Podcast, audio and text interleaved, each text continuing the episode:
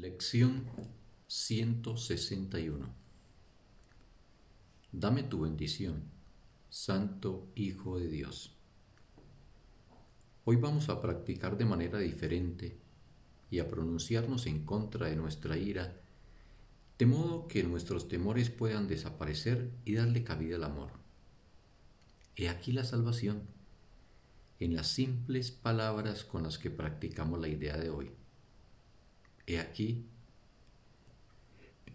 la respuesta a toda tentación, pues jamás puede dejar de darle la bienvenida al Cristo allí donde antes imperaban la ira y el miedo. Aquí se consuma la expiación. El mundo se transpone sin riesgo alguno y el cielo queda restaurado. He aquí la respuesta que te da la voz que habla por Dios.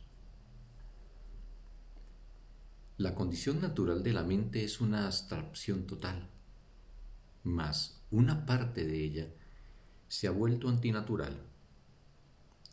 No ve todo como si fuese uno solo, sino que ve únicamente fragmentos del todo, pues sólo de esa manera puede forjar el mundo parcial que tú ves. El propósito de la vista es mostrarte aquello que deseas ver. Todo lo que oyes le trae a la mente únicamente los sonidos que ésta desea oír. Así fue, como surgió lo concreto. Y ahora las cosas concretas, las que tenemos que usar en nuestras prácticas. Y ahora son las cosas concretas las que tenemos que usar en nuestras prácticas se las entregamos al Espíritu Santo de manera que Él las pueda utilizar para un propósito diferente del que nosotros les conferimos. Él solo se puede valer para instruirnos de lo que nosotros hicimos, pero desde una perspectiva diferente, a fin de que podamos ver otro propósito en todo. Un hermano es todos los hermanos, y en cada mente se encuentran todas las mentes, pues todas las mentes son una. Esta la verdad. No obstante, ¿aclaran estos pensamientos el significado de la creación? ¿Te brindan estas palabras perfecta claridad?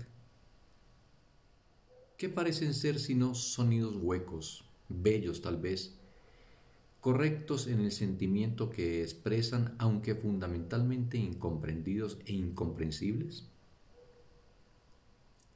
La mente que se enseñó a sí misma a pensar de manera concreta ya no puede aprender la abstracción en el sentido del abarcamiento total que ésta representa.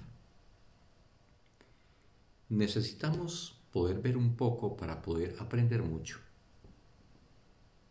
Nos parece que es el cuerpo el que coarta nuestra libertad, el que nos hace sufrir y el que finalmente acaba con nuestras vidas. Sin embargo, los cuerpos no son sino símbolos de una forma específica de miedo. El miedo desprovisto de símbolos no suscita respuesta alguna, pues los símbolos pueden representar lo que no tiene sentido. El amor al ser verdad, no tiene necesidad de símbolos, pero el miedo a ser falso se aferra a lo concreto. Los cuerpos atacan, las mentes no. Este pensamiento nos hace pensar sin duda en el texto en el que se subraya con frecuencia. Esta es la razón por la que los cuerpos se convierten tan fácilmente en símbolos del miedo. Se te ha instado en innumerables ocasiones a que mires más allá del cuerpo, pues lo que éste ve es el símbolo del enemigo del amor, que la visión de Cristo no ve. El cuerpo es el blanco del ataque, ya que nadie piensa que lo que odia sea una mente. Sin embargo, ¿qué otra cosa sino la mente le ordena al cuerpo a que ataque? ¿Qué otra cosa podría ser la sede del miedo sino lo que piensa en el miedo? El odio es algo concreto. Tiene que tener un blanco. Tiene que percibir un enemigo de tal forma que éste se pueda tocar, ver, oír y finalmente matar. Cuando el odio se posa sobre algo, exige su muerte tan inequívocamente como la voz de Dios proclama que la muerte no existe. El miedo es insaciable y consume todo cuanto sus ojos contemplan, y al verse a sí mismo en todo, se siente impulsado a volverse contra sí mismo y destruirse. Quien ve a un hermano como un cuerpo lo está viendo como el símbolo del miedo y lo atacará, pues lo que contempla es su propio miedo proyectado fuera de sí mismo, listo para atacar y pidiendo a gritos volver a unirse a él otra vez. No subestime la intensidad de la furia que puede producir el miedo que ha sido proyectado. Chilla de rabia y da zarpazos en el aire deseando frenéticamente echarle mano a su hacedor y devorarlo. Esto es lo que contemplan los ojos del cuerpo en uno que el cielo tiene en gran estima. Los ángeles aman y Dios creó perfecto. Esta es su realidad. Y en la visión de Cristo su hermosura se ve reflejada de una manera tan santa y tan bella que apenas podrías contener el impulso de arrodillarte a sus pies. Mas, en lugar de ello, tomarás su mano, pues tú eres semejante a él en la visión que lo ve así. El ataque que lanzas contra él es lo que es tu enemigo, pues te impide percibir que en sus manos está tu salvación. Pídele únicamente eso y Él te la dará. No le pidas que sea el símbolo de tu miedo. ¿Pedirías acaso que el amor se destruyese a sí mismo? ¿O preferirías que te fuese revelado y que te liberase? Hoy vamos a practicar de una manera que ya hemos intentado antes. Ya estás más preparado y hoy te acercarás más a la visión de Cristo. Si te propones alcanzarla, hoy lo lograrás.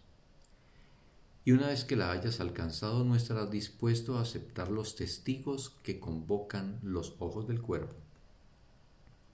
Lo que verás te traerá con su cántico el recuerdo de melodías ancestrales. El cielo no se ha olvidado de ti.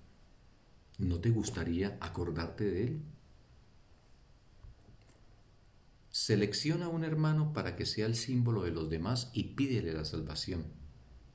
Visualízalo, primero tan claramente como puedas, de la misma manera en que estás acostumbrado a verlo. Observa su rostro, sus manos, sus pies, su ropa. Obsérvalo sonreír y ve los gestos que le has visto hacer tan a menudo que ya te resultan familiares. Luego piensa en esto.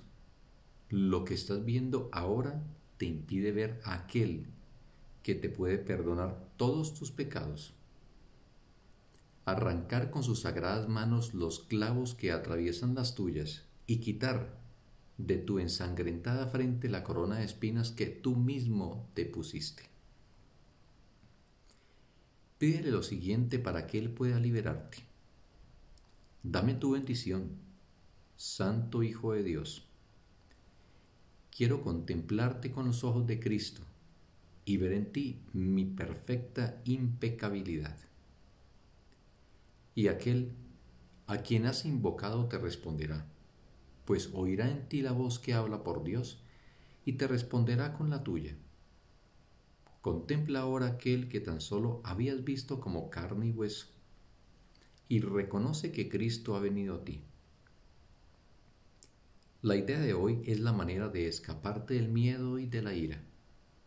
Cerciórate de repetirla inmediatamente en caso de sentir la tentación de atacar a un hermano y de percibir en él el símbolo de tu miedo. Y lo verás cambiar súbitamente de enemigo a Salvador, de demonio al Cristo. Fin de la lección. Un bendito día para todos.